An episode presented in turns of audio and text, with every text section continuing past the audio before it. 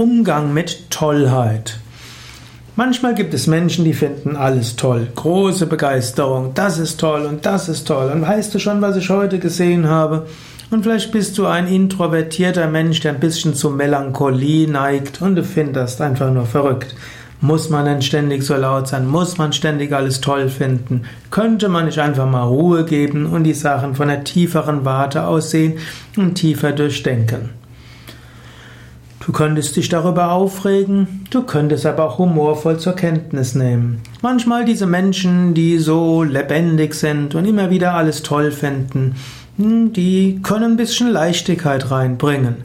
Der Ernst des Lebens kommt schon früh genug.